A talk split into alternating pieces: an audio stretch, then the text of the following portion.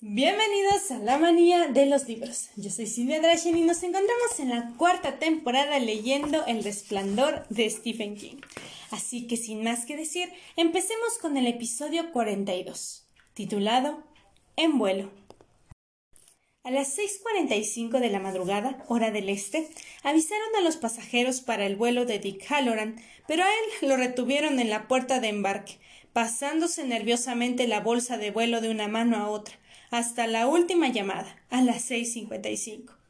Estaban esperando a Carlon Becker, el único pasajero del 196 de la TWA, de Miami a Denver, que no se había presentado.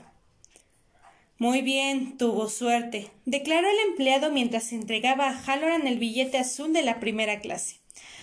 Puede embarcar, señor. Halloran subió presuroso por la escalerilla y dejó que, con una sonrisa mecánica, la azafata le cortara el pase y le devolviera el resto. Serviremos el desayuno durante el vuelo, anunció la azafata. Si quiere usted. Café, nada más, niña, respondió Halloran y se encaminó por el pasillo en busca de un asiento en la sección de fumadores, temeroso de que en el último momento Becker hiciera su aparición como un muñeco sorpresa. La mujer, que ocupaba un asiento junto a la ventanilla, estaba leyendo Sea usted su mejor amigo, con una ácida expresión de incredulidad. Halloran se abrochó el cinturón de seguridad y afirmó sus negras manzanas sobre los brazos del asiento, mientras para sus adentros prometía al asente Carlos Becker que para sacarlo de ahí necesitaría la ayuda de cinco robustos empleados de la TWA. No dejaba de mirar el reloj, que se atrasaba con desesperante lentitud hacia las siete, la hora fijada para la partida. A las 7.05, la azafata les informó de que habría una pequeña demora mientras el personal de tierra revisaba una de las cerraduras de la puerta de carga. Tienen mierda en vez de sesos, masculló Dick Halloran. La mujer volvió hacia él su expresión en una ácida incredulidad y volvió a su libro. Halloran había pasado la noche en el aeropuerto corriendo de un mostrador a otro, acosando a los empleados que expendían los billetes de United, American, TWA, Continental, Braniff.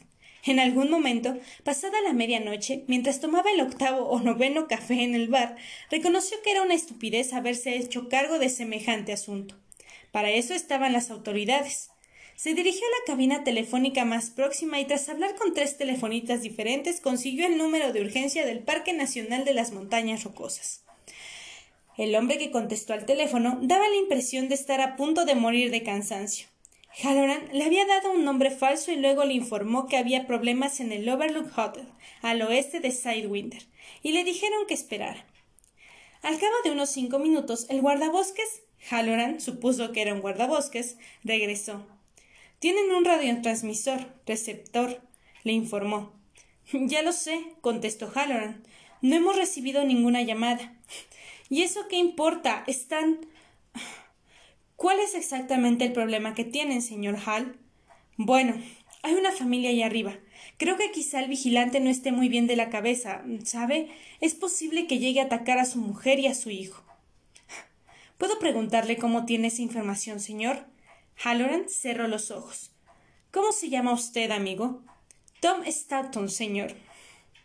Pues bien, Tom, lo sé. Eso es todo. Se lo explicaré de la forma más sencilla que pueda. Allá arriba hay problemas graves. Posiblemente corran peligro de muerte. ¿Se da cuenta de lo que estoy diciendo? Señor Hall, realmente necesito saber de qué manera. Escuche, insistió Halloran. Le digo que lo sé. Hace unos años allí hubo otro tipo, Grady, que mató a su mujer y a sus dos hijos y después se arcó. Le digo que va a suceder lo mismo si no se dan prisa para evitarlo. Señor Hall, usted no está hablando desde Colorado. No, pero no veo qué importancia. Si no está en Colorado, no puede recibir la frecuencia de la radio del hotel, y si no está en esa frecuencia, no puede haberse puesto en contacto con la. A ver. Escuchó un débil ruido de papel. Con la familia Torrance, mientras usted esperaba, intente telefonearles, pero la línea está cortada, lo que no es nada raro. Todavía hay cuarenta kilómetros de líneas telefónicas aéreas entre el hotel y la central telefónica de Sidewinder. Mi conclusión es que usted debe de ser un bromista chiflado. ¡Oh, qué estupidez! La desesperación de Halloran no lo dejó terminar la frase. Llámelos. ¿Cómo? Usted tiene el radiotransmisor en la misma frecuencia que ellos. Llámelos, llámelos y pregúnteles qué pasa. Se hizo un breve silencio y Halloran oyó el zumbido de los cables. Ah, ya lo intentó, ¿verdad? preguntó. Por eso me tuve esperando tanto tiempo. Probó con el teléfono y después con la radio sin conseguir nada, pero de todas formas no cree que haya problemas. ¿Para qué están ustedes allá arriba? ¿Para estar sentados en sus traseros jugando a las cartas? No, para eso no, repuso Stanton enojado. Halloran se sintió aliviado al percibir emoción en la voz. Por primera vez tenía la sensación de estar hablando con un hombre y no con una grabación. Aquí no hay nadie más que yo, señor. Los demás guardabosques del parque, más los guardas del coto, más un grupo de voluntarios, están en Hastinoch, arriesgando la vida porque a tres idiotas con seis meses de experiencia en montañismo se les ocurrió escalar la ladera norte del King's Ram. Se quedaron atascados a mitad de camino y tal vez puedan bajar o tal vez no. Hemos mandado ahí dos helicópteros y los pilotos también se están arriesgando la vida, porque aquí es de noche y está empezando a nevar. Así que si usted todavía le cuesta entenderlo, le echaré una mano. Primero, no tengo a nadie a quien mandar al Overlook. Segundo, la prioridad no le corresponde al Overlook, sino a lo que sucede en el parque. Tercero, para cuando amanezca, ninguno de los helicópteros podrá volar, porque el Servicio Meteorológico Nacional anuncia una nevada de mil demonios. ¿Entiende cuál es la situación? Sí, la entiendo, respondió Halloran en voz baja. Además, la explicación que se me ocurre de por qué no puedo comunicar por radio con ellos es muy sencilla. No sé qué hora será donde está usted, pero aquí son las nueve y media, y supongo que la desconectaron y se fueron a dormir. Ahora, si quiere. Buena suerte para los montañeros, le deseó Halloran, pero créame que no son los únicos que quedaron atascados allá arriba por no saber en qué me se metían. Después cortó la comunicación a las 7.20 del 400 del 747 de la TWA empezó a rodar hacia la pista de despegue.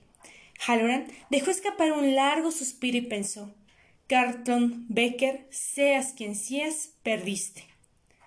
El vuelo 196 despegó a las 7.28 y a las 7.31, mientras el aparato iba ganando altura, la pistola mental volvía a dispararse dentro de la cabeza de Halloran. Se encogió inútilmente para escapar el olor de naranjas y después se estremeció impotente, con la frente contraída y la boca tensa en un gesto de dolor. Dick, ven pronto. Estamos en peligro. Dick, te necesitamos. Y eso fue todo. Esta vez el mensaje no se esfumó gradualmente. La comunicación quedó limpiamente interrumpida, como de una cuchillada. Halloran se asustó. Las manos que seguían aferradas a los brazos del asiento se le habían puesto casi blancas. Tenía la boca seca. Estaba seguro de que algo le había sucedido al chico. Si alguien había hecho daño a esa criatura. ¿Siempre tiene una reacción tan violenta ante el despegue? Se volvió. Era la mujer de gafas. Eh, no, respondió Halloran. Verá, tengo una plaza de acero en la cabeza, de cuando estuve en Corea. De vez en cuando las vibraciones me molestan. Es como si me diera una sacudida. ¿De veras? Sí, señora. Siempre es el soldado raso al que en última instancia paga nuestros intervencionamientos en el extranjero, declaró hoscamente la mujer. ¿Le parece? Sí. Este país no debería seguir con esas pequeñas guerras sucias. La CIA ha estado en la base de todas las pequeñas guerras sucias en las que se ha metido. Estados Unidos en lo que va del siglo. La CIA y la diplomacia del dólar. Abrió el libro y comenzó a leer. La señal de no fumar se apagó. Halloran vio alejarse la tierra bajo sus pies y se preguntó si el chico estaría bien. Le había tomado cariño a ese niño, aunque los padres no le habían parecido gran cosa. Ojalá estén cuidándolo como Dios manda, pensó. Y bueno, este fue el episodio del día de hoy. ¿Les gustó? Si es así, háganmelo saber en mis redes sociales. Recuerden que en Instagram me encuentran como La Manía de Silvia Drashen o Silvia Drashen Cosplay, mientras que en Facebook y en TikTok me encuentran como La Manía de los Libros. Recuerden también escuchar La Manía de las Palomitas, donde hablamos sobre contenido cinematográfico. Ahora, sin más que decir, yo soy Silvia Drachen y nos vemos en el Overlook en un próximo episodio.